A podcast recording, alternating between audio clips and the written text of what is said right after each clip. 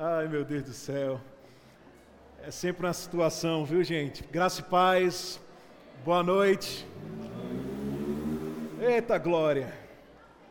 Estava ali pensando, rapaz, é, é, é delicado você ministrar depois de uma ministração dessa profética. Que eu digo para vocês, eu amo essa unção da parte de Deus. Quando eu percebo que essa unção ela está em movimento, ela está fluindo, eu não gosto de comprometer ela. Eu gosto de dar asas mesmo. Deixa fluir. Amém. Porque Deus sempre sabe o que é melhor para nós. E Gabriel, é uma honra estar servindo com você nesse evento.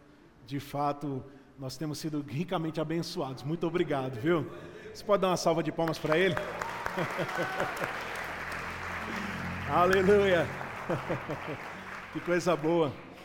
Irmãos, na, na live que nós ministramos na terça, o irmão Peterson me fez uma pergunta. Ele disse: é, Das canções que brotaram no teu coração, qual foi a canção que mais te marcou, né? E foram canções que fizeram a parte da minha vida, me ajudaram muito em muitos processos. Porque uma coisa a gente aprende sobre essa questão de propósito. Muitas vezes Deus age de repente, mas não é por acaso. Existe muitas vezes uma estrutura por trás que dá respaldo para aquilo que é manifesto, para aquilo que a gente vê. Você pode ver que ali em Pentecostes, no derramamento do Espírito Santo, as pessoas não estavam dispersas, elas estavam reunidas com o propósito de esperar a promessa que Jesus prometeu. Eles estavam ali desde a ascensão de Cristo, congregados em oração, criando expectativa para o cumprimento daquela palavra. Você vai ver que, por mais que houvessem profecias na antiga aliança falando sobre o derramamento do Espírito, Jesus orou a respeito disso. Jesus disse que rogaria ao Pai para que o Consolador ele fosse enviado. E antes da igreja receber o batismo no Espírito Santo, precedeu um tempo de oração. Não foi muito tempo, eles não esperaram por anos, foram apenas sete dias, mas você vê que existe algo que antecede as coisas. Então diga comigo: existe um processo. Amém. O processo é bíblico. A Bíblia nos aponta que o reino de Deus é semelhante a uma semente que é lançada.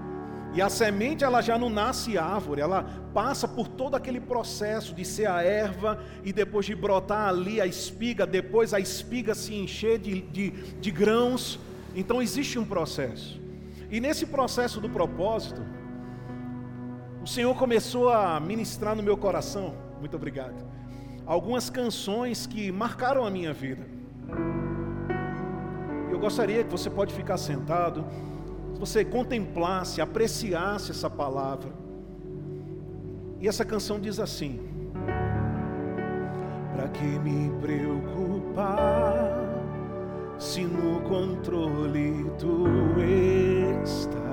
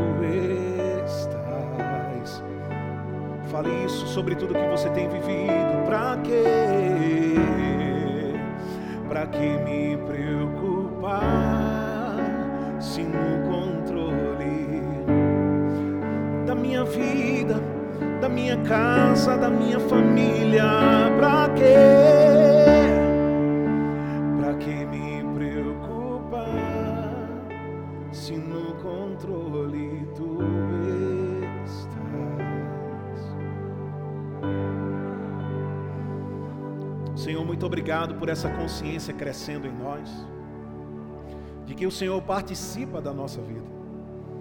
Nós não estamos desamparados, nós não estamos sós, nós não somos abandonados, pelo contrário, o Senhor disse que é o nosso Pai, o nosso Abba, socorro bem presente na tribulação. Tu és, Senhor, nossa torre forte, a nossa habitação. Tu és o nosso galardão. Pela última vez, diga: para quê? Para que me preocupar se no controle tu estás? Para quê? Para que me preocupar se no controle tu estás? Só mais uma vez, só mais uma vez, para quê? Para que me preocupar se no controle tu estás? Você pode dar um glória a Deus nesse momento? Louvado seja o Senhor. Canções como essa, como a do Gabriel, que tudo vai bem com a minha alma. Textos como esse, onde Jesus nos ensinou que nós não devemos estar preocupados com coisa alguma, mas nós devemos buscar em primeiro lugar o reino de Deus e a sua justiça, e as demais coisas você não vai correr atrás. Sabe, se, se nós não estamos sendo inundados de benefícios, é porque nós não estamos esperando a manifestação daquilo que Deus disse que viria ao nosso favor. Já viu o cachorro correndo atrás do rabo? Quantos já viram? Alguém já viu ele pegar? Da mesma forma, é o crente inquieto. As bênçãos querem alcançar ele, mas por ele não estar descansando, confiando em Deus, não chega. Sabe, irmãos, o problema nunca está com Deus. Nós é que precisamos sempre nos examinar, avaliar. O apóstolo Paulo disse: examinai-vos e vede se estáis na fé. Porque, pelo costume, muitas vezes podemos ser tentados a abaixar o escudo, a afrouxar mesmo na nossa vida de crença, de confissão, de posicionamento na palavra. E é uma coisa, queridos, que não vem automaticamente. Aquilo que opera da palavra na nossa vida é porque nós estamos fazendo alguma coisa com ela. Amém. E por que nós começamos esse, esse segundo momento falando sobre isso? A ministração em si não é sobre isso, mas tem tudo a ver com isso. Porque eu me, eu, ali no momento de música eu me lembrei dessa frase do querido irmão Luiz Hermínio, e ele disse a seguinte frase: Ministério é um chamado incrível Ou seja, o propósito de Deus para as nossas vidas é espetacular. Muitas vezes ele não vai ser visível a todos. Às vezes, pessoas serão chamadas para atuar em lugares que só Deus está vendo. Tem um livro que eu amo chamado Quem é Você Quando Ninguém Está Olhando? que fala sobre desenvolvimento de caráter. E eu, particularmente, quando leio esse título, eu digo, rapaz, se eu pudesse, eu colocaria: Quem é você quando só Deus está olhando? Porque, embora você e eu fiquemos a sós, no nosso quarto, no banheiro ou em algum outro lugar, Deus não fecha os olhos. Ele continua olhando para nós. Quantos estão entendendo isso aqui? O salmista disse: Para onde me ausentarei do teu espírito? Não tem como, meu amigo. Todos os lugares já estão preenchidos com a presença de Deus. Se eu for no mais profundo abismo, Ele está lá. Se eu for nas asas, se eu pegar um, um voo como uma águia e for lá para o reino celestial, Ele está lá também. Então não tem como a gente escapar. Ele está com a gente, Ele está vendo tudo. Você entende? 1 Coríntios capítulo 12, a partir do versículo 12, Paulo traz uma lição muito importante a respeito do corpo de Cristo. Ele fala sobre pessoas que compõem esse corpo que estão em lugares que homens não estão vendo, mas que o seu trabalho é digno de honra. Os membros que estão em evidência no púlpito, falando, sabia que a Bíblia diz que esses não são tão dignos de honra assim? Mas aquele que está limpando o banheiro muitas vezes antes de você chegar, esse é que tem que ser honrado. A irmã que está lá fazendo a preparação, montando as cadeiras, limpando o chão, é essa que tem que ser muito honrada. Porque quando você honra quem está em evidência, entenda o que eu estou dizendo, de uma forma desequilibrada, você pode estar alimentando vaidade e orgulho nas pessoas. Mas quando você honra aqueles que não estão no holofote, você está injetando fé e você está injetando coragem nas pessoas. Então, quando você vê as pessoas que estão trabalhando nos bastidores, meu irmão, honre a vida dela, dê uma oferta para ela, chame ela para almoçar, para jantar, favoreça a vida dela.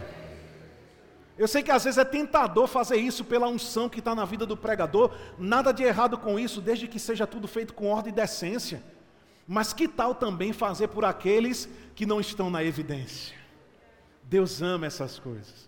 Tanto é que ele fez isso muito. Pegar pessoas que estavam no anonimato, pessoas que eram as menores da sua casa. Eu me lembro de Gideão. Quem era Gideão? Gideão era o menor da sua casa, da menor tribo de Israel. Era o pó que estava debaixo do sapato. Mas quando Deus chegar para ele, ele diz: Ei, varão, você mesmo, eu? É, você mesmo. Vai nessa tua força, porque eu estou contigo. Aquilo que o Senhor chamou ele para fazer não era a respeito de Gideão, mas era a respeito de Deus através da vida de Gideão. Quantos estão entendendo isso? Então eu vejo, irmãos, pelo trabalhar de Deus ao longo de toda a história, que Ele ama lidar com aqueles que estão no anonimato. Que interessante a gente falar sobre isso, né? Eu acho que o Espírito Santo está falando aqui. Amém. Para a gente equilibrar a balança. Muitas vezes o, ah, o lado mais favorecido é o que está em evidência. Mas vamos começar a farejar aqueles que não estão aparecendo.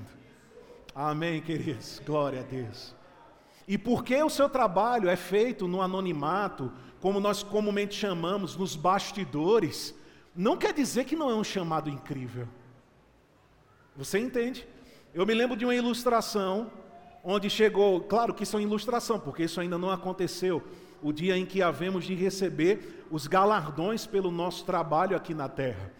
E essa ilustração dizia que um homem de Deus, um grande evangelista, chegou diante do Senhor e o Senhor disse: Rapaz, que coisa maravilhosa você vai receber o galardão por todas as vidas que você ganhou para mim, por todo o benefício que você fez na vida das pessoas. Glória a Deus.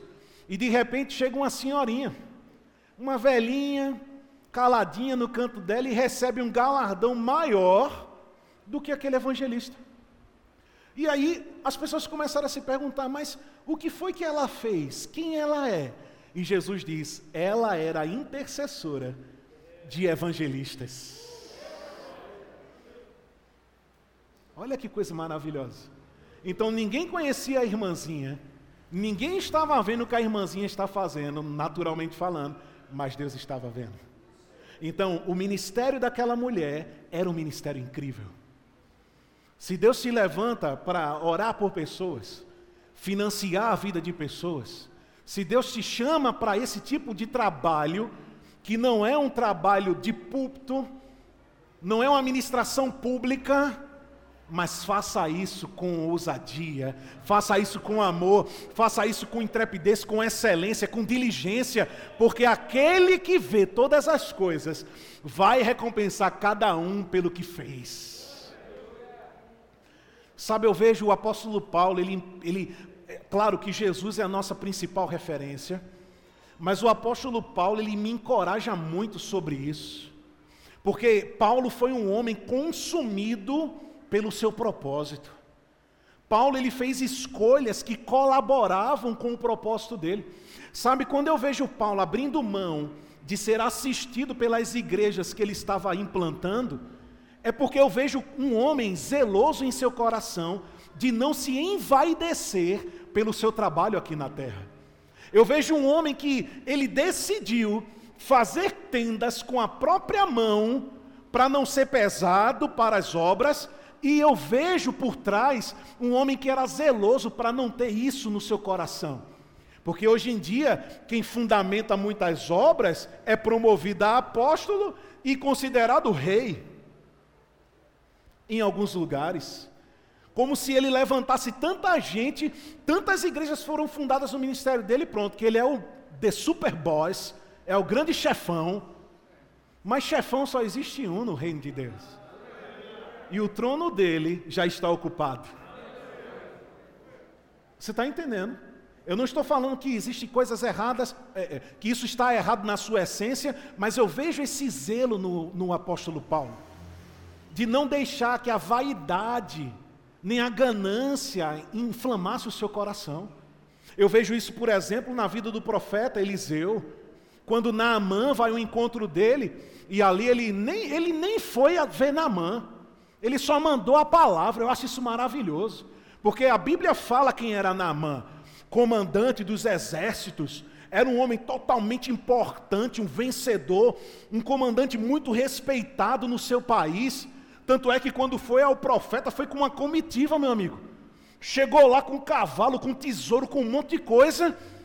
E aí, quando disseram: Ó, oh, profeta, Naamã está aí para te ver. O profeta disse: É? Quem é Naamã?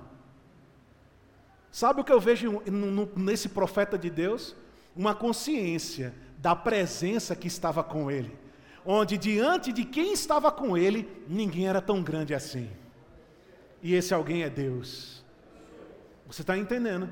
Um, um, convívio com Deus tão intenso que a pompa, a, a, aquilo que os homens queriam apresentar, não movia o coração deles.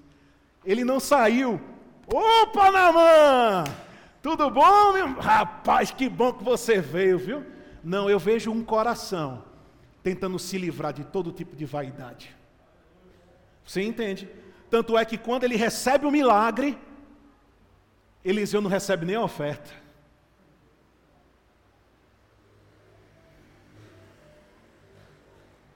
Pode ir embora com a oferta, está tudo certo. Para ninguém associar essas maravilhas aos homens. A glória é de Deus. Mas não houve esse mesmo coração no servo do profeta, Geazi, que foi atrás, em nome do profeta, para receber o benefício, mas não ficou impune. A queda foi grande, a perda, o, o dano foi grande sobre a sua vida, por quê? Porque não estava com o coração reto diante de Deus. Então, pegando o apóstolo Paulo como um homem que foi zeloso na palavra, na lei, um homem que, diante de todos os fariseus, ele era fariseu de fariseus. Ou seja, se alguém sabia de lei, Paulo sabia muito mais. Se alguém sabia sobre os acontecimentos do Antigo Testamento, Paulo era doutor, ensinava aos mestres criado aos pés do mestre dos mestres, Gamaliel. Então eu vejo um homem como esse extraindo a essência da palavra. E ele vendo que não queria ser pesado e não queria ser uma pessoa vaidosa, e ele simplesmente abria mão dessas coisas, embora tenha ensinado que todo trabalhador é digno do seu salário. Que um pastor, um ministro, ele pode ser remunerado, ele pode ser pago pelo seu trabalho, mas ele abriu mão. Quantos estão entendendo isso aqui? Então, por que isso eu estou compartilhando com vocês aquilo que eu medito da palavra para a minha vida, já que é uma conferência de ativação, eu quero ativar em vocês, pelo Espírito de Deus, essa consciência de propósito. Que o lugar de propósito em Deus não é para visar benefício próprio. A gente não deve ter essa motivação no nosso coração, de, ah, eu vou ser um pastor para só viver orando e lendo a Bíblia e ganhando um salário gordo por mês. Está errada essa motivação. Não, eu vou ser um professor de uma escola bíblica, eu vou ser um missionário para a minha foto e o meu nome está no cartaz. Está errada a motivação. Jesus ele se compromete em promover os humildes e não os orgulhosos. É por isso que muitos, como nós falamos na primeira, no primeiro momento, tentam forçar as portas, porque não tem unção, aí vai na força do braço sai ligando para todo mundo, ei, eu sou evangelista do fogo, fui ao inferno sete vezes, tal, fui arrebatado 30, me chama aí para tua conferência. Aí precisa se apresentar, se afirmar para ser convidado. Mas um homem e uma mulher que está com o coração em Deus, guardado em Deus, Deus pega você e diz assim: vai ali. Deus toma você e diz: vai ali no outro país. Eu quero que você vá lá e me represente na China, na Ásia, na Oceania, na África, na América do Norte. Deus começa a mover, porque, meu irmão, quando Deus faz, meu Deus do céu. Eu vejo Filipe, o evangelista. A Bíblia diz que quando ele estava no, no epicentro de um avivamento em Samaria, as coisas estavam acontecendo, milagre, prodígio, maravilha, as multidões é, se afluindo, é, magos como aquele homem que, que era conhecido como grande poder no meio daquele povo, se converteu. Olha que testemunho! O evangelista Filipe se é, prega e o maior bruxo, o maior mago da, da cidade se converte. Olha que testemunho maravilhoso. Mas em meio a tudo isso, o Espírito Santo falou com Filipe: Filipe, levanta, se dispõe, que tem uma nova missão para você. Não é uma missão, mas na cidade onde todo mundo está vendo, mas é no deserto para alcançar uma pessoa. Você entende? E quando você está disposto a fazer a vontade de Deus, independente de onde seja, independente para quem seja, você desfruta do que Filipe desfrutou. Sabe de quê? Arrebatamento. Eu já falei com a minha esposa e continuo dizendo isso. Em seis anos no ministério itinerante, meu irmão, a gente já viajou tanto de avião que a gente fica às vezes pensando: rapaz, eu quero ir. Eu recebi palavra que eu ia rasgar os céus, e ia estar tá cheio de mala e lá, lá, lá. Mas depois da quinquagésima viagem, centésima viagem de avião, meu amigo, você fica pensando: era tão bom ser arrebatado do meu quarto para outra cidade. Era tão bom estar aqui, rapaz, arrumar a mala e dizer: Pronto, Jesus, pode me levar. São coisas que eu desejo no meu coração. Por quê? Porque eu estou tentando cada dia alinhar o meu coração espelhado nesses homens de Deus. Porque, como eu falei no início, as coisas podem acontecer de repente, mas elas não são por acaso. Felipe, Paulo, o próprio Senhor Jesus não desfrutaram do que desfrutaram por acaso, mas foi por causa de um coração alinhado, um coração que agradava a Deus. Até o próprio Jesus, ele mesmo falou. Vamos lá comigo, por favor, João capítulo 8.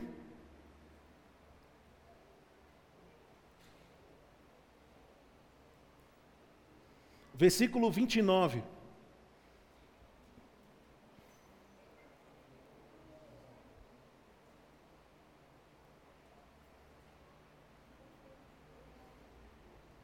Todos acharam? Eu estou lendo na versão transformadora, ele diz assim: E aquele que me enviou está comigo,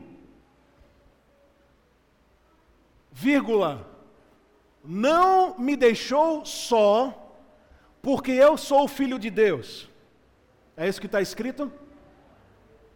Vou tentar de novo.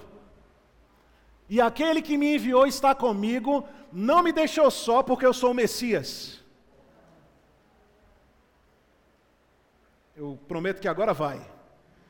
E aquele que me enviou está comigo, não me deixou só, porque o que, gente? Sempre eu faço sempre o que lhe agrada. Então, às vezes essa pergunta, ela pode ser chocante. Mas deixa eu te perguntar, o versículo está aqui. Jesus poderia ter sido abandonado? Sim ou não?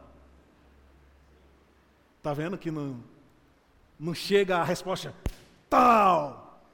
Porque às vezes a gente pensa que o que aconteceu na vida de Jesus foi algo por acaso.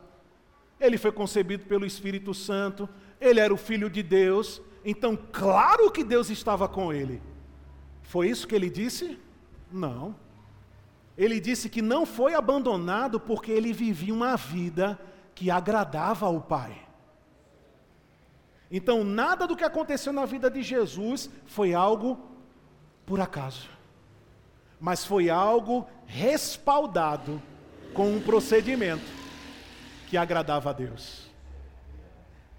Você está entendendo? Então, se Jesus, para desfrutar da presença, da bênção, da graça de Deus no seu ministério e na sua vida, ele precisou viver a agradar a Deus, eu te pergunto, quanto mais a gente. A gente tem que ser muito diligente em purificar as nossas motivações. Eu acredito que se nós fôssemos zelosos a esse ponto de antes de começar qualquer coisa, nós calcularmos os custos, como Jesus fala sobre a construção de uma torre, se alguém calcula bem aquilo que vai precisar, o quanto vai ser para você construir uma torre, nada ficava pela metade. Se todo ministro, se todo homem e mulher de Deus vigiasse a palavra, por exemplo, que diz em 1 Timóteo capítulo 3, falam ali pelo menos 15 qualificações ministeriais, que 14 delas falam sobre caráter e apenas uma fala sobre habilidade para ministrar. Se todo, se todo homem e mulher de Deus observasse isso aqui como um pré-requisito para cumprir o seu ministério, você não, não escutaria falar sobre escândalos na igreja. Pastores que roubam, mulheres que adulteram, e eu não falo só de líderes, eu falo também de membros.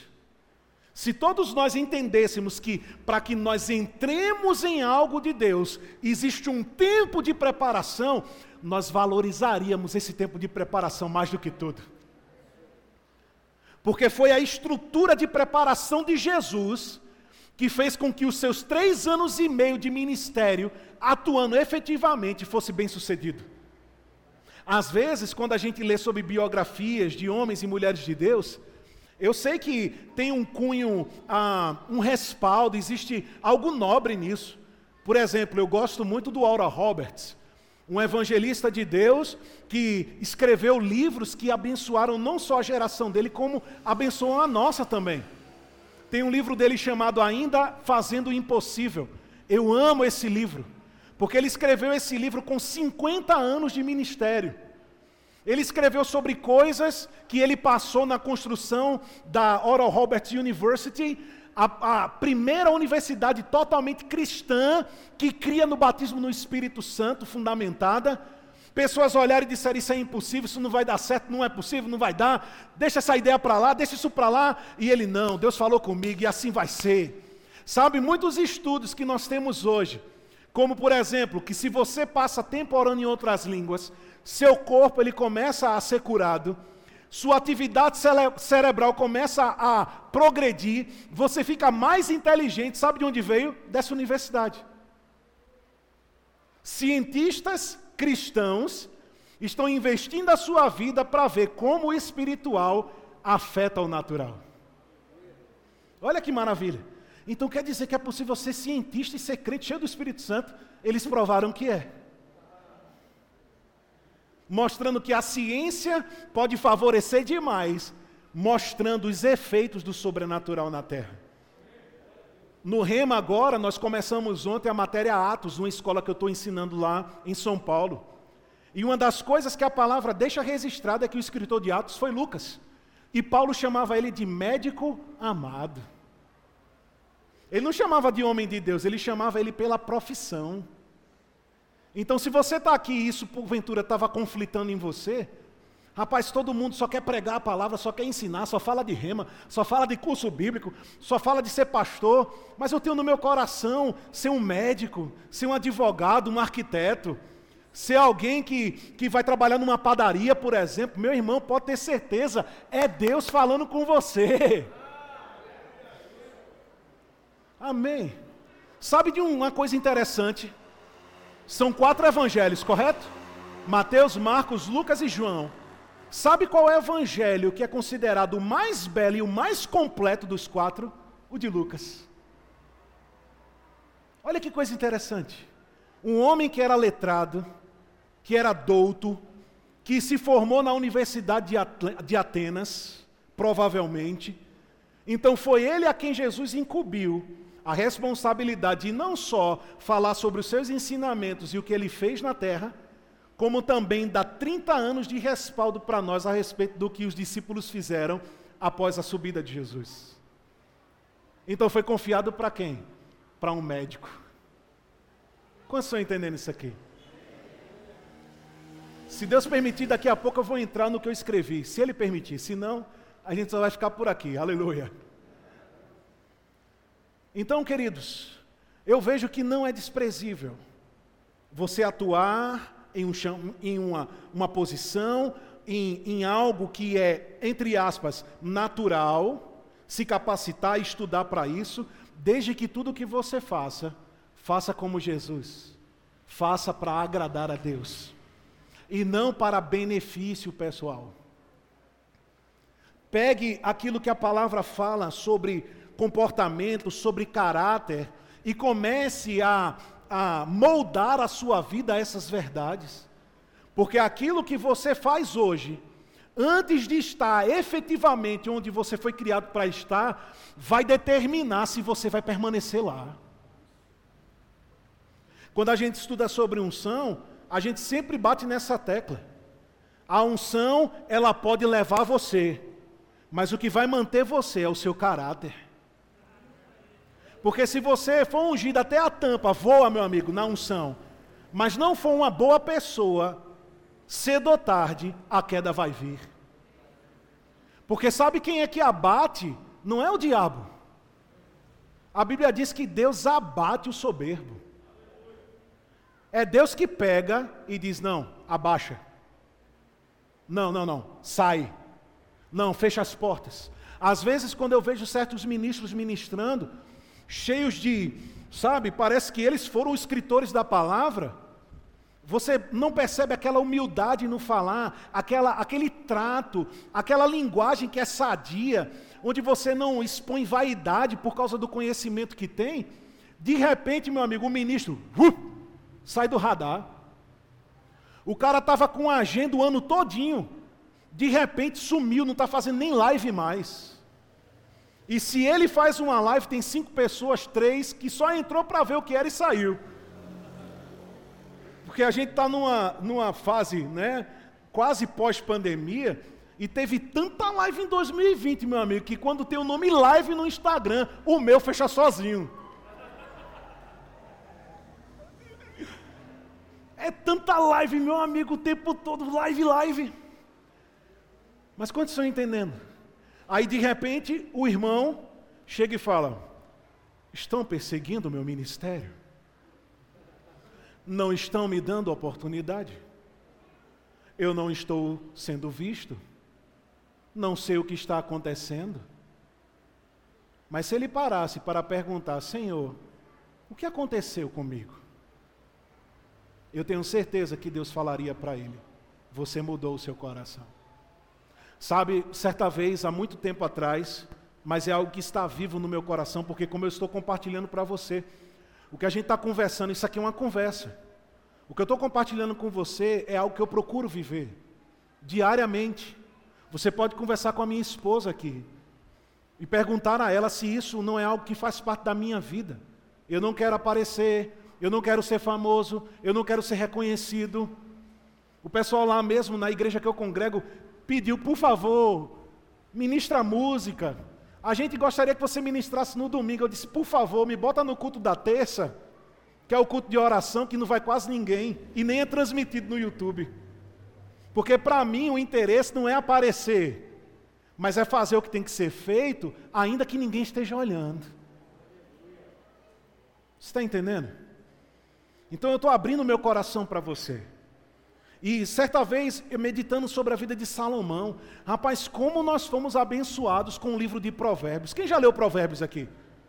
O livro de Provérbios, ele é tão bem conceituado que muitos homens de negócio utilizam aquilo que ensina em Provérbio como fundamento para a sua vida, para os seus negócios. Eu já vi livros, o homem mais sábio que já existiu, o homem mais rico que já existiu, e eram homens que, escritores seculares, falando de Salomão. Homens que extraíram da sabedoria e enriqueceram, prosperaram, aumentaram em todos os aspectos.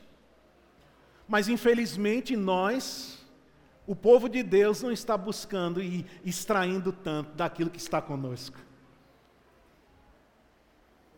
É por isso que as Escrituras dizem que até aqueles que não são da luz, às vezes, são mais astutos do que aqueles que estão na luz. Mas, meditando sobre Salomão, eu fiquei pensando, eu disse, Salomão acrescentou tanto.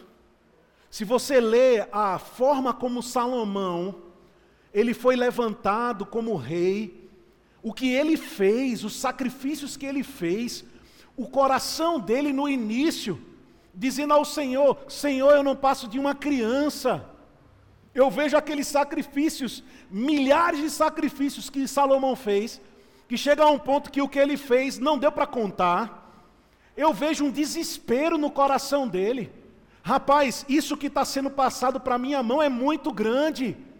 Eu olho para mim e vejo uma criança incapaz de assumir essa responsabilidade. Então eu sacrifiquei, eu busquei o Senhor, eu fui atrás dele porque eu reconheço que sem ele, sem o discernimento dele, eu não posso julgar com, com, com retidão esse povo, eu não posso governar esse povo tão numeroso. Aí Deus olhou para ele e disse: Uau, Salomão, eu não só vou te dar o que você pediu, não, eu vou te dar também o que você não pediu. Você percebe que um coração certo vai atrair coisas que são extraordinárias, coisas que não estão na nossa agenda, são coisas que são acrescentadas porque Deus quis. Sabe o que eu estou percebendo, Peterson? É que Deus está levando a sério esses assuntos de conferência de jovens. Sabe, eu sei que existe a parte da gente pular, dançar, se alegrar, é muito importante. Mas também existe o momento de, vamos sentar aqui no sofá e vamos bater um papo sério. Porque a gente está nos últimos dias. E sabe, irmãos, não, mais, não tem mais tempo para a gente ficar, corre um pouquinho, para, aí se, restritu, é, se, se reorganiza, aí corre de novo, aí para, aí cai e se levanta. E esse negócio, gente, não tem mais tempo. Não tem mais tempo para a gente brincar de propósito. Ou não levar isso a sério, como se a nossa vida dependesse disso. Porque se nós não cumprimos o nosso propósito, então para que a gente está aqui? Qual é o motivo da nossa existência? Se um peixe não nadar, se uma ave não voar, qual é o propósito da existência desses seres? Da mesma forma, eu e você, filhos de Deus, chamados com um propósito, nós precisamos definitivamente levar a sério que o que Deus nos chamou para fazer é algo vital e não opcional. Porque se você não vive propósito, você apenas sobrevive. E Deus não te chamou para ser um sobrevivente. Ele te chamou para ser alguém como Jesus foi, que produz vida através das suas atitudes. É muito mais do que receber. Se você ler 1 Coríntios capítulo 15, Paulo vai falar sobre a questão da ressurreição. E no final, quando ele está ali terminando a sua palavra, ele diz: Porque aqueles que nasceram do homem terreno, assim como ele foi feito alma vivente, é igual ao homem terreno. Adão foi feito alma vivente, ele recebeu vida. Mas aqueles que são provenientes do céu, como aquele que veio do céu é, são espíritos vivificantes. Ou seja, não só receberam vida, mas transmitem vida. Você entende? Jesus disse que ele era a verdade e a vida, o caminho, a verdade e a vida. Quando ele diz eu sou a vida, eu sou aquele que é o autor, eu sou aquele que faz, eu sou aquele que ativa, eu sou aquele que faz alguma coisa com o que eu recebi. Você entende? E voltando para Salomão, eu estava olhando, Tantas coisas Salomão fez que agradou a Deus, mas uma única coisa, uma única, você pode estudar depois, que Deus anunciou antes de tudo começar. Ele disse: Salomão, mantenha o seu coração reto diante de mim. Assim como fui com teu pai Davi, eu serei contigo. Agora eu te peço uma coisa: o coração, meu filho não desvie, não. E sabe qual, qual foi o final dos dias de Salomão? Não foi como um rei honrado, celebrado, que, foi, que as pessoas lembravam dos seus feitos mais do que o de Davi. Sabe o que aconteceu? Acabou louco, adorando outros deuses, porque simplesmente mudou o seu coração. Texto que ele mesmo escreveu, Provérbios, capítulo 23.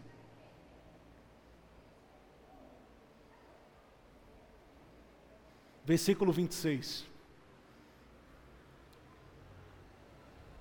Provérbios, tá? O que foi que ele falou pela inspiração do Espírito? Dá-me, filho meu, o teu coração, e os teus olhos se agradem dos meus caminhos.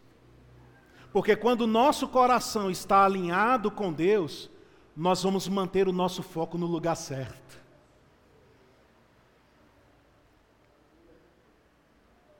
Sabe um holofote? Eu vejo o coração como aquela base que tem a lâmpada. E aquilo que se projeta, aquela iluminação, é o que sai pelos olhos. Então, se o coração está alinhado com Deus, aquilo que você e eu fazemos vai estar alinhado com a vontade de Deus.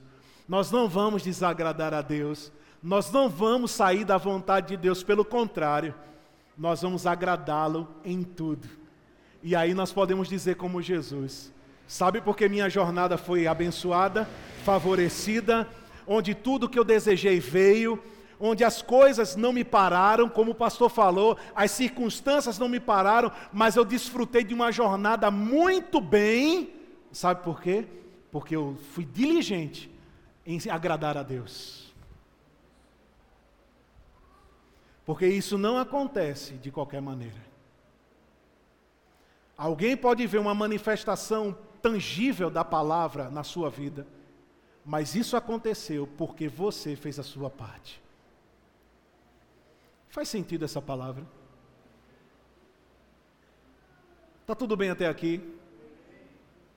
Amém. Eu vejo um zelo da parte de Deus para nós não começarmos a correr a nossa carreira e tropeçar lá na frente. Porque eu percebo que o que Deus quer é que a gente caminhe de uma forma progressiva. Você pode começar caminhando, mas Deus quer que você comece a correr e depois comece a voar. E o interessante, Deus ele é perfeito. Quando eu estava aqui no momento da música, surgiu essa palavra no meu coração a respeito desse ministério, dessa obra. Ele falou para mim que seis anos se passaram e agora se iniciou o ciclo para os sete anos. O número 7, ele simboliza a vontade perfeita de Deus. Ele simboliza o descanso, ele simboliza aquilo que Deus faz e o homem, ele é inserido, ele participa. Não é algo que o homem faz. E aí, de repente, Isaías 40 surgiu diante de mim. E o Senhor falou que aqueles que confiam no Senhor caminharão, correrão e voarão como águia. E ele disse para mim: vocês começaram caminhando, nesses seis anos vocês correram, mas começou a fase da decolagem. Se foi bom até aqui, uau, maravilhoso, tantas coisas aconteceram, vai ficar muito melhor. Vai ficar muito melhor. E aquilo que antes, porque quando você anda e quando você corre, existe um atrito com o chão. Então você sente ainda algumas coisas do chão, mas está chegando o tempo em que você não vai sentir o chão. não vai, não vai ter mais isso aqui. Vão ser outros desafios, vai ser outra magnitude, mas aquilo que enfrentou de seis para trás não vai ser mais de seis para frente. Você entende? A jornada é progressiva. Beleza, estamos começando, vamos lá. A gente não começa correndo, a gente começa andando. Mas chega um momento que Deus diz: Vamos lá, gente. o passinho tá legal, né? Tá confortável, mas eu quero que você apresse o passo. Aí você começa a correr. Aí você está correndo e Deus está olhando para você e diz: E aí, tá beleza? Confiando em mim, descansando em mim? Ô pai, tá massa aqui vou até longe aqui, vou até. Aí o Senhor disse: Mas eu tenho um novo nível para você. Beleza, você foi fiel na caminhada, você foi fiel na corrida, então agora se prepara, porque agora você vai decolar. Amém. A vereda do justo não é uma montanha russa. Não. Acende, apaga. Fica fraquinho aí depois dá um boom, aí depois apaga de novo. Não. Essa não é a carreira que Deus tem para nós. Deus tem uma jornada progressiva, de glória em glória, de fé em fé, de força em força. Aleluia. Então eu percebo no meu coração esse zelo do Espírito, para que esse povo que está ouvindo essa palavra não comece de qualquer jeito, para que a sua jornada possa ser progressiva. Amém? Para que você avance e absolutamente nada venha parar você. Amém? Que você complete como Paulo na sua carreira e diz: Eu completei a carreira. Não ficou nada pela metade. Não ficou nada no meu coração que eu olho para trás assim, rapaz, poderia ter feito de outra forma. Não. Sabe, antes de casar, nós casamos há nove meses aproximadamente. E uma coisa que eu tinha forte no meu coração era que eu não queria casar até que a fase de solteiro passasse. Eu disse, pai, eu já vi muitos tendo problemas no casamento por causa de, por causa de fase, por causa de tempo. Porque era o tempo do homem ou da mulher estar ali se dedicando ao Senhor 100% ainda, correndo a carreira, fazendo o que Deus chamou para fazer, mas aí bate a carência aí pega uma pessoa e joga para dentro daquilo que ainda está se desenvolvendo. E quantos chamados foram interrompidos ou abortados, porque eu já vi gente abandonando o chamado por causa de um casamento. Ah, porque minha mulher não gosta que eu viaje tanto, então eu estou abrindo mão do meu ministério para ficar em casa. Mas você nasceu para quê, bonito? Você entende? Então eu decidi, eu disse, eu quero casar quando for a hora. Eu não vou casar por carência, porque, meu irmão, a carne, ela às vezes é carente. Mas aí a Bíblia nos ensina: fique no espírito que você não vai dar lugar à carne.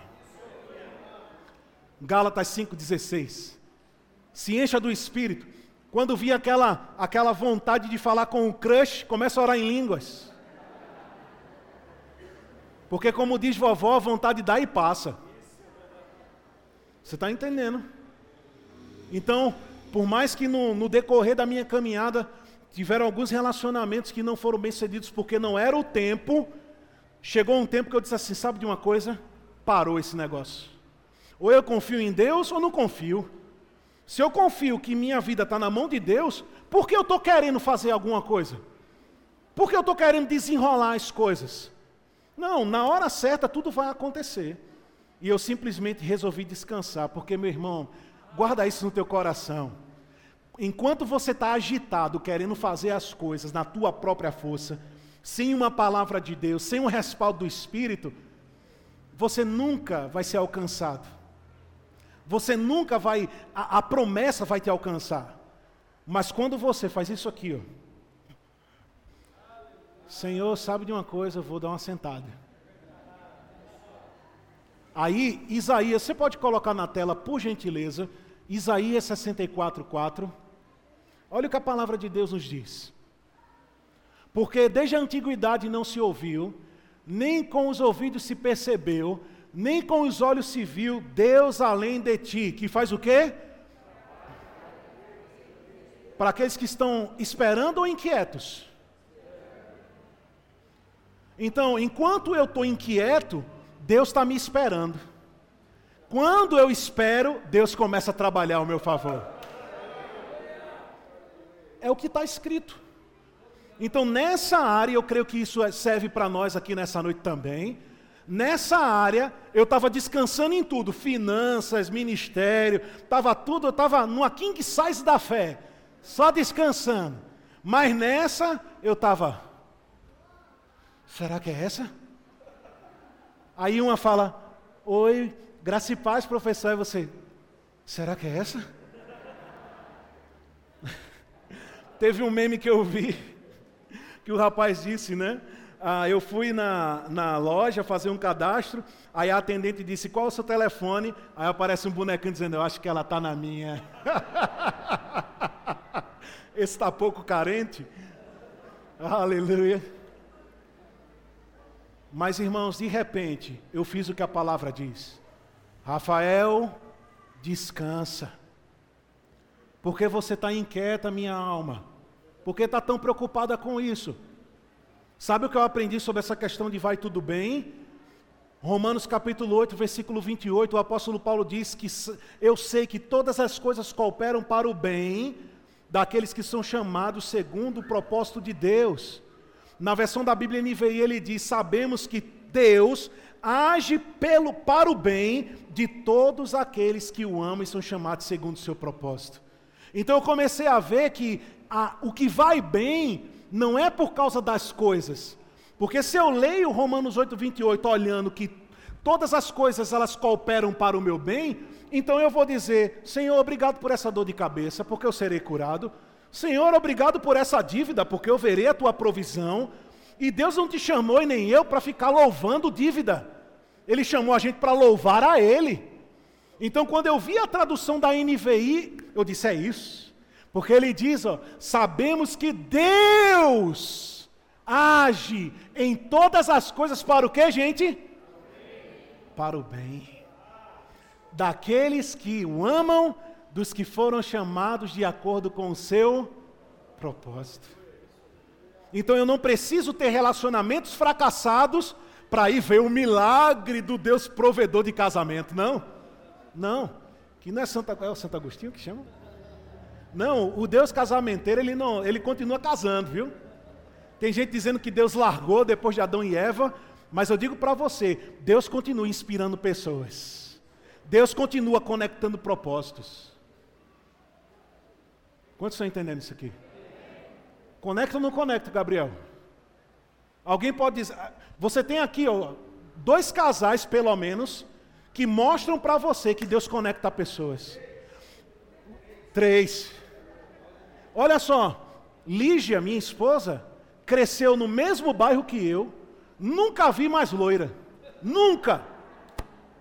Quando foi em 2020, em janeiro, de repente, a gente começa a conversar na internet. E de repente, o Senhor começou a testificar no nosso coração. Primeiro testificou no dela, porque ela fez um trabalho gospel para mim. Foi.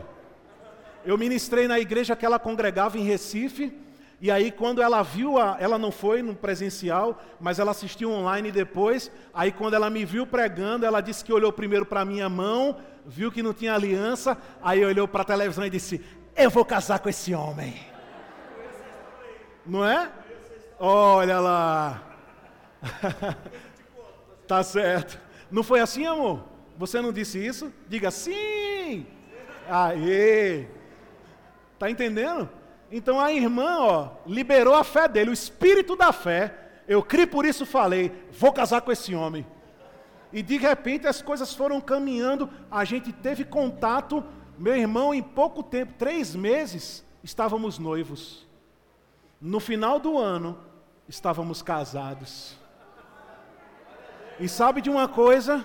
É uma mulher que não bate pino para estar comigo aonde for. Pelo contrário, ela fica triste quando não pode ir. Às vezes a gente já chegou até a discutir sobre isso.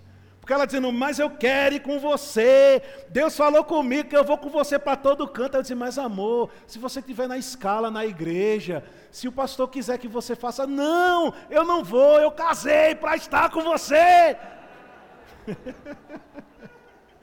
Olha que coisa maravilhosa. Você está entendendo? Eu tenho uma mulher que não me atrapalha, mas que ela foi, foi trazida por Deus, porque a palavra diz que de, é, os pais podem deixar uma boa herança para os filhos, mas uma mulher sensata vem do Senhor. Está entendendo? Então, no tempo certo, quando eu cumpri tudo que eu. Meu irmão, chegou um tempo que eu estava viajando o ano inteiro pá, pá, pá, pá, pá, pá, viajando no norte, no sul, no leste, no oeste, para cima e para baixo, não parava para nada. De repente, vrum, veio a pandemia. Conheci ela. Exatamente nesse momento. Não é glória a Deus pela pandemia.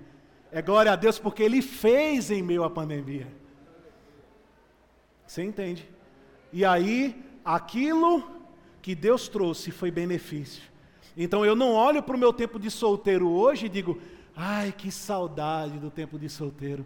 Não, hoje eu digo que graças a Deus porque eu sou casado. Graças a Deus porque eu tenho uma pessoa que está lado a lado comigo, que pega junto. Muitas vezes a gente estava conversando isso ali na sala. Eu estou em jejum praticamente o dia inteiro, justamente para poder servir vocês da melhor forma possível para deixar minha carne mortificada mesmo. Eu dou, eu dou uma pisa nela mesmo. Quando eu percebo, eu digo assim: sabe de uma coisa? Carne vai ficar sem comer. Aí ela fica, mas fica. Quem manda aqui sou eu, não é você. E quando eu vou servir a igreja do Senhor, eu quero que não tenha nada de carne, só espírito. Aí eu boto uma, um cadeado aqui, meu amigo, como nada. É só oração em línguas e Bíblia. Aí ela olha para mim e diz: Amor, tu vai comer o que amanhã de manhã? Eu disse: Não, não vou comer porque tu sabes, né? Ela já sabe, ela diz: Vou fazer jejum também. Olha que interessante, gente. Se fosse uma pessoa que não estivesse para cooperar, ela fazia um banquete para ela comer, botava lá, fazia o almoço, deixava o dia todinho a, o cheiro da comida pela casa. Mas não, ela pega junto. Ouça isso que eu estou lhe dizendo nessa noite. Depois de praticamente nove meses de casado, eu estou falando isso pela primeira vez. Sobre casamento, sobre relacionamento. O nosso relacionamento pode sim favorecer demais o nosso propósito, mas também pode ser o motivo de uma grande ruína. O Titanic, ele era pomposo, majestoso, grandioso, mas um iceberg fez aquela estrutura toda naufragar. O nosso chamado, como eu li aqui, eu vou terminar de ler a frase, tá? Aleluia. Sério que era até meia-noite hoje, estou de boa. Eu vou terminar de ler a frase para a gente orar, que tem algo a mais para a gente fazer aqui hoje, que o Senhor falou. Mas, embora nós tenhamos um chamado glorioso, majestoso, algo, meu Deus, espetacular, como ele disse aqui, incrível, coisas como essa podem colocar abaixo tudo aquilo que Deus tem para nós. Deus ele valoriza certas coisas que você e eu precisamos valorizar também. E essa questão de associação faz parte dessa lista. Pronto. Para não dizer que eu li pelo menos uma linha do que eu escrevi, pelo amor de Deus, né? Deixa eu ler para você os inimigos de um propósito. Obrigado, Espírito Santo, porque pelo menos eu vou poder ler aqui, não né? ler um negocinho. Estou brincando. Ele é meu parceiro. Olha que interessante. Quando eu estava escrevendo, Provérbios 19, 2, ele diz assim: Não é bom agir sem refletir, peca quem é precipitado. Versículo 3 ele diz: A, estutu, a estutícia do homem, ou a insensatez do homem perverte o seu caminho, mas é contra o Senhor que o seu coração se volta ou se ira. Ou seja, o homem age sem sabedoria na sua vida, tem resultados desfavoráveis e depois diz: É, mas Deus sabe de todas as coisas, né? É, mas era para ser assim mesmo, né? Sabe, irmãos, tem coisa que não era para ser assim mesmo. Tem coisa que não era, eu vou repetir, para ser assim mesmo. Tem coisas que Deus queria nos livrar, mas por causa da insensatez, ou seja, falta de sabedoria, a gente disse: não, vou fazer, vou fazer. Aí fez e se quebrou no meio da, da na emenda. Sabe, tem um texto que eu não vou ter tempo de ler agora, mas ele está em, em Salmos capítulo 32. Eu vou ler, eu vou ler. Senhor, me ajuda aqui, por favor. Olha que interessante. Está tudo bem até aqui? Salmos 32, versículo 8, na versão da Bíblia NTLH. A gente tem a NTLH aí? Será que sai NTLH também? Acha que não? Tudo bem. Então, vocês, por favor, prestem atenção. Ele diz assim: O Senhor Deus me diz. Quem é que está falando, gente? Deus. Eu lhe ensinarei o caminho por onde você deve ir. Eu vou guiá-lo e orientá-lo. Ou seja, Deus quer dar direção e ainda quer nos ensinar como andar por esse caminho. É isso que eu acho maravilhoso. Porque Deus não só aponta o caminho e diz assim, ó, é ali, não, ele pega você e diz: Ó, é ali que você vai chegar, mas vem comigo. Eu vou te instruindo no meio do caminho. Você está entendendo? É isso que Deus está fazendo com vocês. É isso que eu me vi fazendo. Deus mostrando que está com vocês, está levando vocês, e Ele vai mostrar para vocês absolutamente tudo como deve ser feito.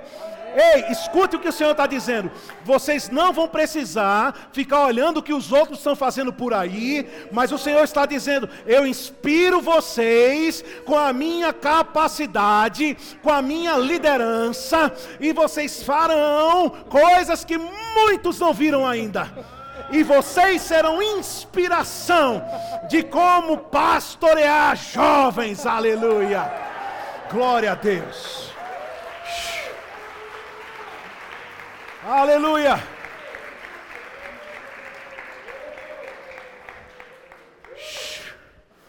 Glória, glória, glória. Então, não é só mostrar, Ele quer ensinar a gente. É por isso que eu vejo quando Jesus chamou os doze, a Bíblia diz que antes de enviá-los a expulsar demônios e purificar leprosos, levantar os mortos e curar os enfermos, chamou para estar com Ele. Então Jesus pegou os doze e disse: Vamos comigo, que eu vou não só mostrar a vocês, mas vou ensinar a vocês como é que faz.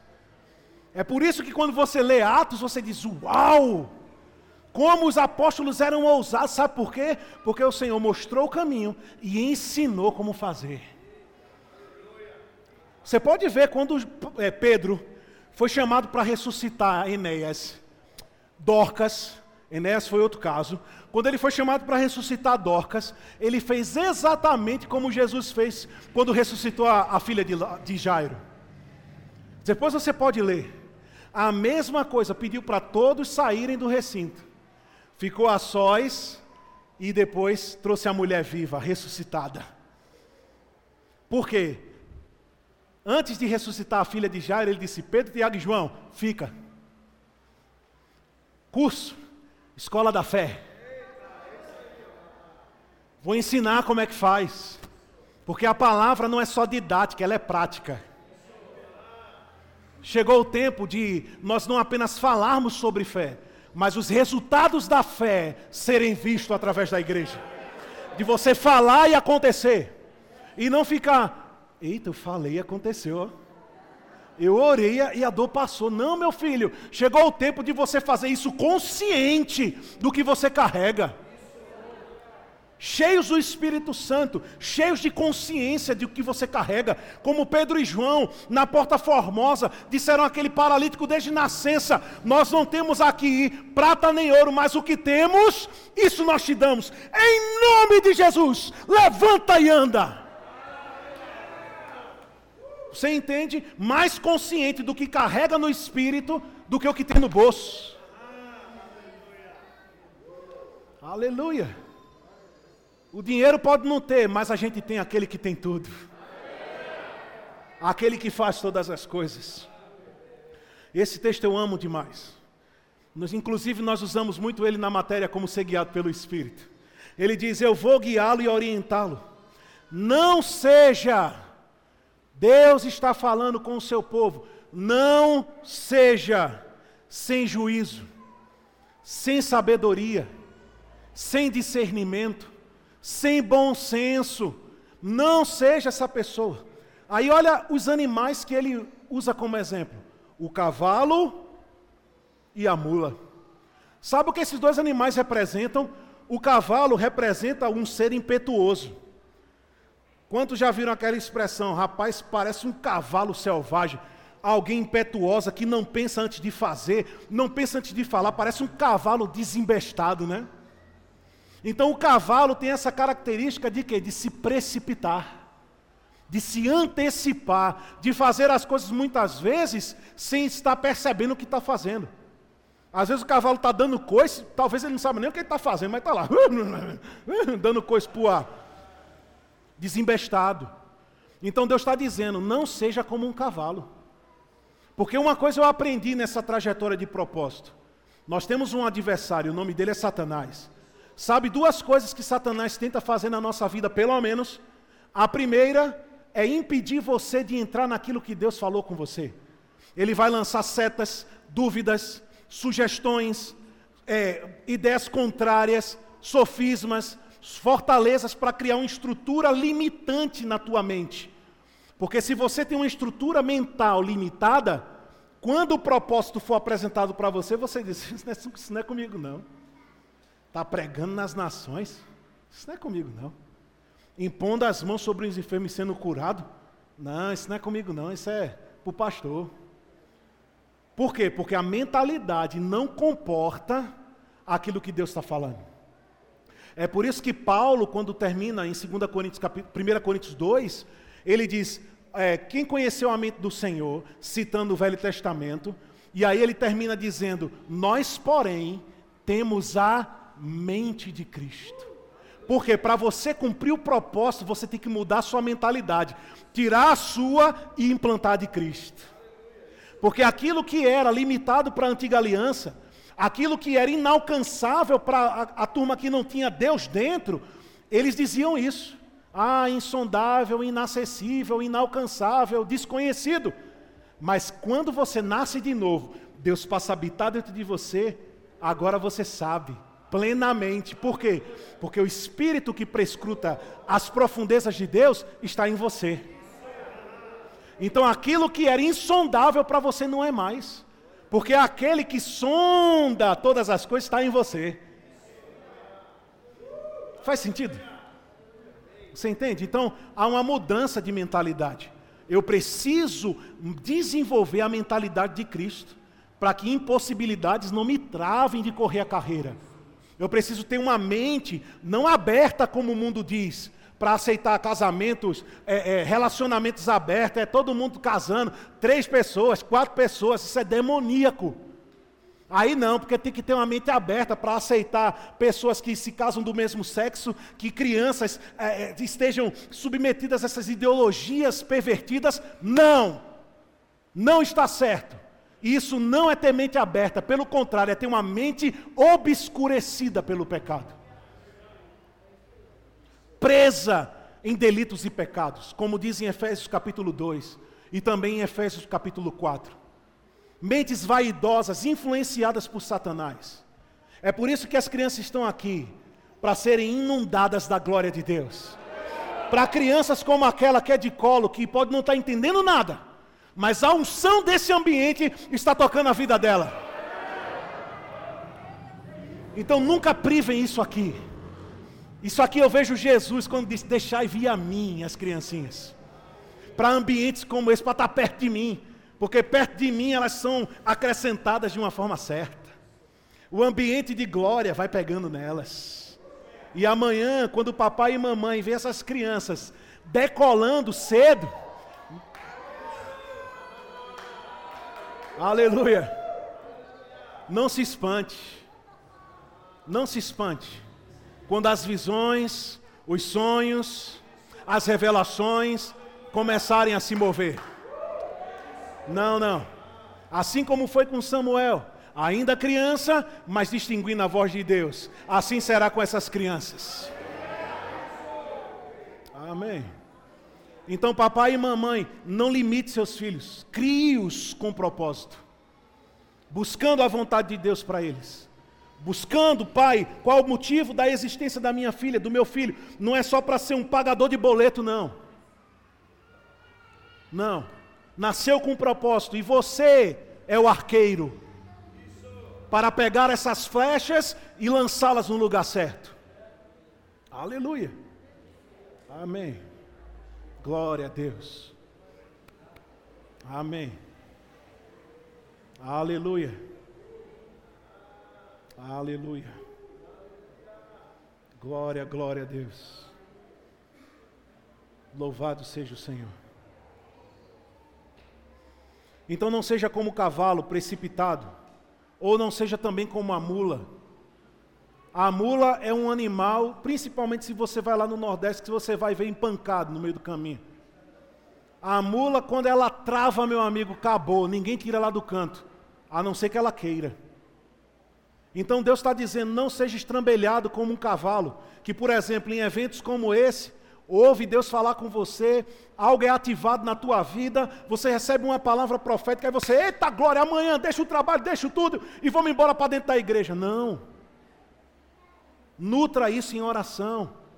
Regue isso em oração. Busque continuar compreendendo o que Deus começou na sua vida. Porque uma coisa Deus faz, Ele anuncia o final no começo. Você está entendendo? Muitas vezes ele te mostra o plano do que está por vir para você se preparar. Não é para entrar de qualquer jeito, não. É tempo de preparação.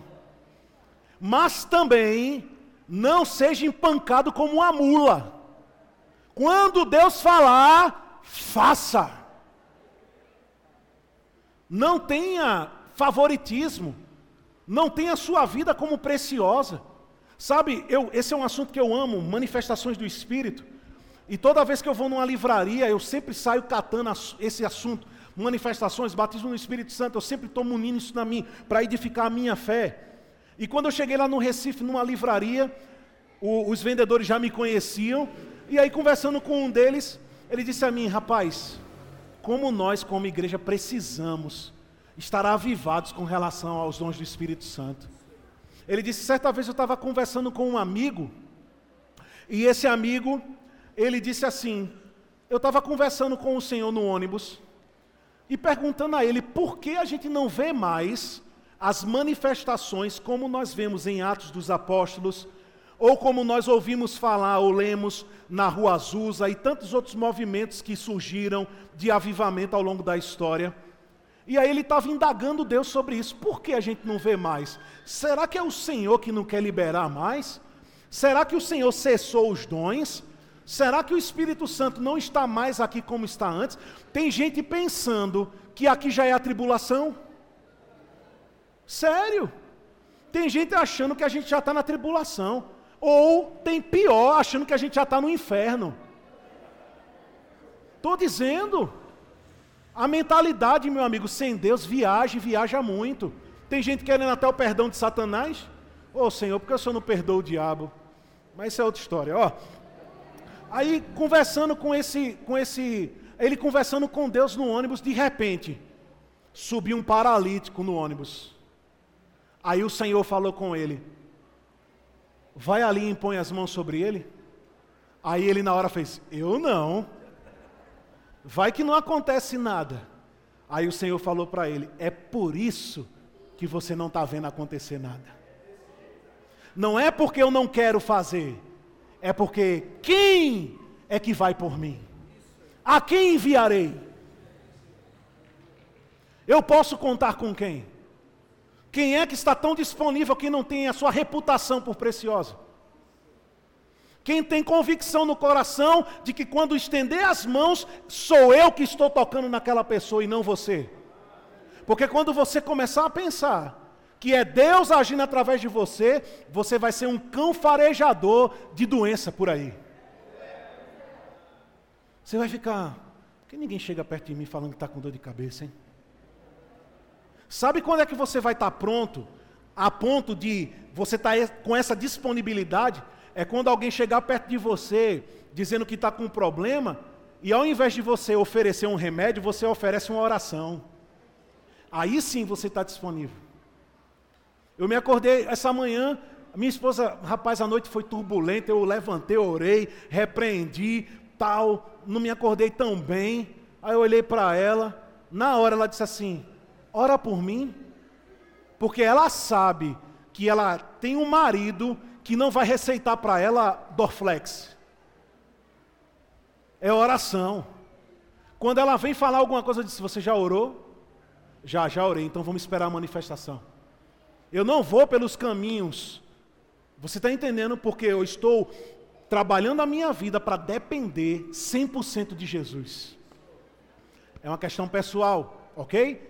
Não estou dizendo que é para ninguém deixar de tomar remédio, nada disso. Mas eu estou falando que existe um caminho que você pode desenvolver a ponto de só depender do poder de Deus. Você entende? Então, a palavra diz: não queira ser precipitado. Porque o diabo, ele vai querer fazer duas coisas na sua vida, como eu falei antes. A primeira é tentar barrar você de cumprir o que você tem para fazer, colocando, colocando crenças limitantes na sua cabeça, formatando você para pequenez. Pessoas aqui eu tenho certeza, e vão ser libertas disso hoje, não é amanhã não, que desde criança assumiram a identidade de que são tímidas. Ah, é porque eu sou tímido. É porque eu tenho vergonha. É porque eu sou tímida. Tem gente que até parada é assim, ó. De tanta timidez. Mas o Senhor não te deu espírito de covardia nem de timidez. Amém. Mas isso é o que? É o diabo ó, lançando na cabeça desde pequeno. Você não pode. Você não vai sair daqui. Você não vai. Você não vai ter isso. Você não vai ter aquilo.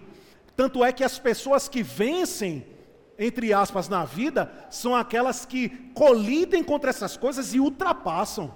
Elas não ficam nessas coisas. Elas decidem, eu não vou acreditar no que me disseram, eu vou ser o que eu estou dizendo. E aí você vai ver o resultado, porque é uma lei. Se alguém disser, então vai acontecer com quem disser, crendo no coração. Você entende? Então não é só para os gospel, não, é para qualquer um. Tanto é que muitos receberam milagres da parte de Jesus e não tinham nem nascido de novo ainda. Você entende? Então ele vai tentar frear você. Mas em contrapartida, quando você, não, você rompe isso, você acredita, você se apropria do seu propósito, sabe o que ele vai querer fazer? Vai querer que você se precipite. Ele vai querer que você seja como Moisés, que tinha um chamado como libertador, você vê que Deus trabalhou isso desde a sua infância, desde quando era neném. Deus libertou ele da morte. Tanto é que o nome Moisés quer dizer tirado das águas. Então você vê que Deus trabalhou a mentalidade de libertação em Moisés desde o berço. Veio trabalhando com ele, ó, colocou ele no palácio, sabe por quê? Porque só pode promover libertação quem é livre. O libertador de Israel não veio dos escravos, não, veio do palácio. Para que a mentalidade não fosse limitante. Para achar que não podia sair dali. Então Deus veio, ó, tá, tá, tá, trabalhando, moldando, alinhando. Aí, estava nas vésperas de ser evidenciado, de ser levantado como o profeta libertador do Senhor. Moisés vai lá e mata o egípcio. Sabe por quê? Porque ele tentou resolver algo que era de Deus na força do braço. E você não cumpre o propósito de Deus na sua força. Quando a gente tenta fazer na nossa força, sabe o que é que acontece? As coisas vão demorar a acontecer. Porque você não vai ser privado, nem eu, de aprender a depender de Deus.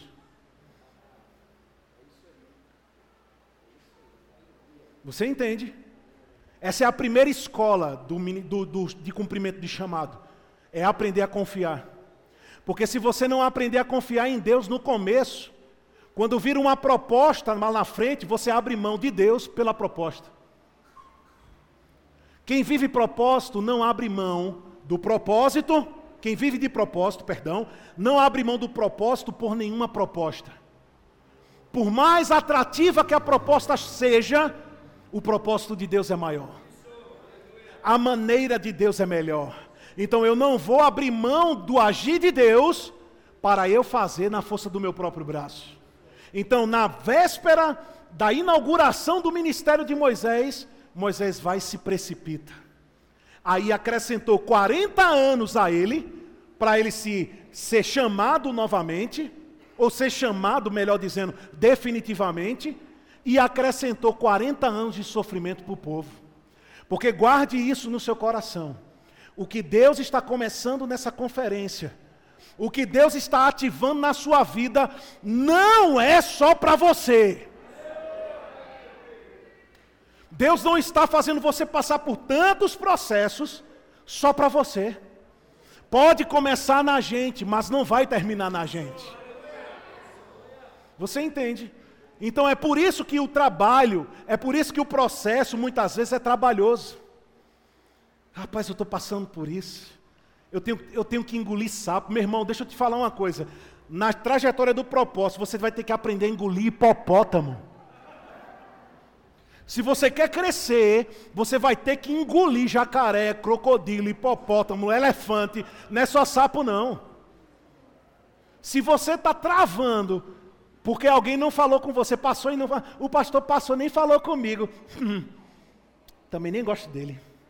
Se está travando nisso, meu irmão, pode ter certeza. Está precisando ser limado mais um pouquinho. Porque uma criança não pode salvar pessoas. Tem que ser um adulto. Amém. Uma arma na mão de uma criança pode trazer um acidente.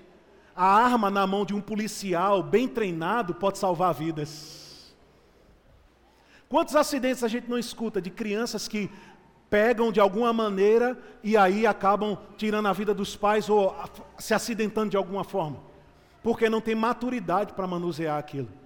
Mas na mão de um perito, de alguém experiente, ele vai saber como travar a arma, como tirar a bala, como deixar aquela, aquela arma de uma forma que não vai prejudicar ninguém mas ela seja usada exatamente como ela foi criada para ser para defender a vida, para promover a paz. Quantos estão entendendo isso aqui? Eu já estou terminando, eu prometo. Amém? E o final é bem melhor que o começo. Amém? Então deixa eu terminar aqui, eu vou terminar esse versículo e vou terminar a frase e a gente vai orar, tá bom? Tá tudo bem até aqui? Disseram para mim ali dentro que amanhã é domingo, tá todo mundo livre, então eu estou livre. Eu estou sobre a sua palavra eu estou ministrando. Amém? Ele diz que precisam, ou seja, não seja como o cavalo ou a mula, que precisam ser guiados com cabrestos e rédeas para obedecerem, serem forçados a obedecer. Os maus sofrem muito, mas os que confiam em Deus, o Senhor, são protegidos pelo seu amor. Todos vocês que são corretos, alegrem-se e fiquem contentes por causa daquilo que o Senhor tem feito. Cantem de alegria, todos vocês que são obedientes a Ele. Então, tudo aquilo que pode ser um inimigo do teu ministério, do teu propósito, como nós acabamos de ler, deixa eu falar a lista aqui, eu não posso sair daqui sem dizer isso para você. Olha só, inimigos do propósito: medo, preocupação, ansiedade, inquietação, impaciência, precipitação, incredulidade, orgulho, inveja, desobediência, insensatez, omissão, relaxamento, pecado diverso, distrações, insistir nas associações erradas, deixar de congregar, deixar de servir e se relacionar com pessoas erradas. Você entende? Então você que é solteiro, você tem a oportunidade de não comprometer o seu chamado. Não se precipitando só porque ela é bonita ou só porque ele é bonito. Mais vale um coração que agrada a Deus do que uma beleza exterior. Até porque se dependesse de beleza eu estava solteiro. Brincando. Mas você entende? Não é o que você vê por fora. Se Deus valoriza o que está por dentro, por que você é atraído pelo que está por fora? Não seja enganado, não seja enganada, mas ore no Espírito. Deus falou na Sua palavra: Eu quero guiar vocês e eu quero orientar vocês. Você não precisa começar o seu propósito e por algum motivo ter que puxar o botão de ejeção, como é numa aeronave. Uma aeronave sai de um ponto para chegar em outro. Mas se no meio do caminho o, o piloto ele tem que apertar, a, a, ejetar a sua cadeira, é porque alguma coisa de errado aconteceu. Então que nós não venhamos a ejetar a nossa, a nossa cadeira desse processo chamado propósito, mas que nós sejamos aqueles que começam, continuam e terminam. Aí deixa eu terminar agora com a frase do irmão. Ministério chamado propósito em Deus é algo incrível. Agora olha que interessante.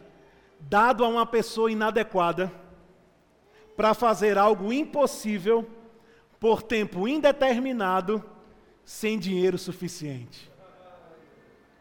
Eu vou repetir. Ministério é um chamado incrível dado a uma pessoa inadequada para fazer algo impossível por tempo indeterminado sem dinheiro suficiente. Então, já que ministério, pelas definições do irmão, é isso aqui, então vamos se preparar. Para que por falta de dinheiro a gente não pare.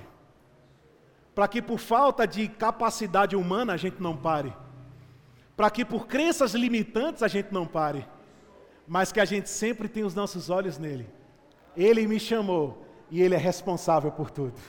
Você recebe essa palavra? Irmão Gabriel, por favor, você pode subir aqui com os irmãos da música. Antes de fechar a ministração, esse momento, como Jesus, na passagem da multiplicação dos pães, a Bíblia diz que ele perguntou aos discípulos como faria para alimentar o povo, mas a Bíblia diz que ele já sabia o que ia fazer. Ele perguntou para testar os discípulos. E, e Jesus continua testando, tá? Ele continua verificando se a gente está em fé. Às vezes Deus vai te perguntar: e aí, vai dar para ir para o Canadá? Alguém tem chamado para o Canadá aqui?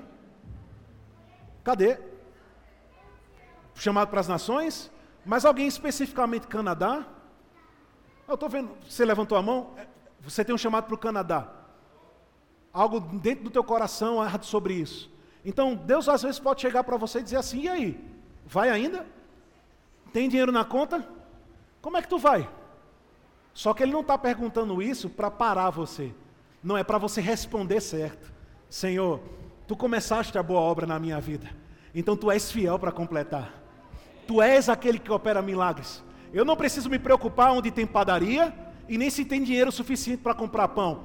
Tudo que eu preciso está comigo e o nome dele é Jesus de Nazaré.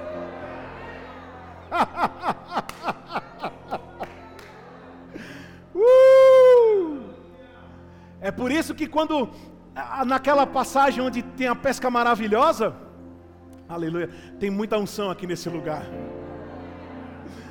É por isso que naquela passagem da pesca maravilhosa, quando eles têm o um maior resultado do trabalho deles, quase dois barcos afundam de tanto peixe, sabe o que eles fizeram?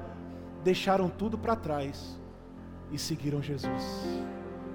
Eles não se preocuparam em vender o peixe para levar dinheiro com eles, não, porque eles já tinham tudo o que eles precisavam.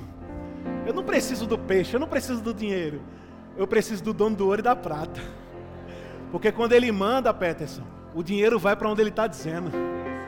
A gente não sabe se o dinheiro que estava na boca daquele peixe ele mordeu naquela hora, ou se ele já tinha aquela moeda, aquelas moedas dentro dele. Mas quando Jesus disse: quando você pegar o primeiro, você vai fazer um saque, você vai tirar o dinheiro da boca dele. Mas sabe por quê? Porque existia uma palavra. E onde a palavra de Deus é lançada, ela prospera. E ainda que não tenha naturalmente ali, mas quando ele fala, aquilo se faz. Foi isso que moveu os heróis da fé. Crê naquele que faz aquilo que não existe existir. Glória a Deus. Você pode ficar de pé?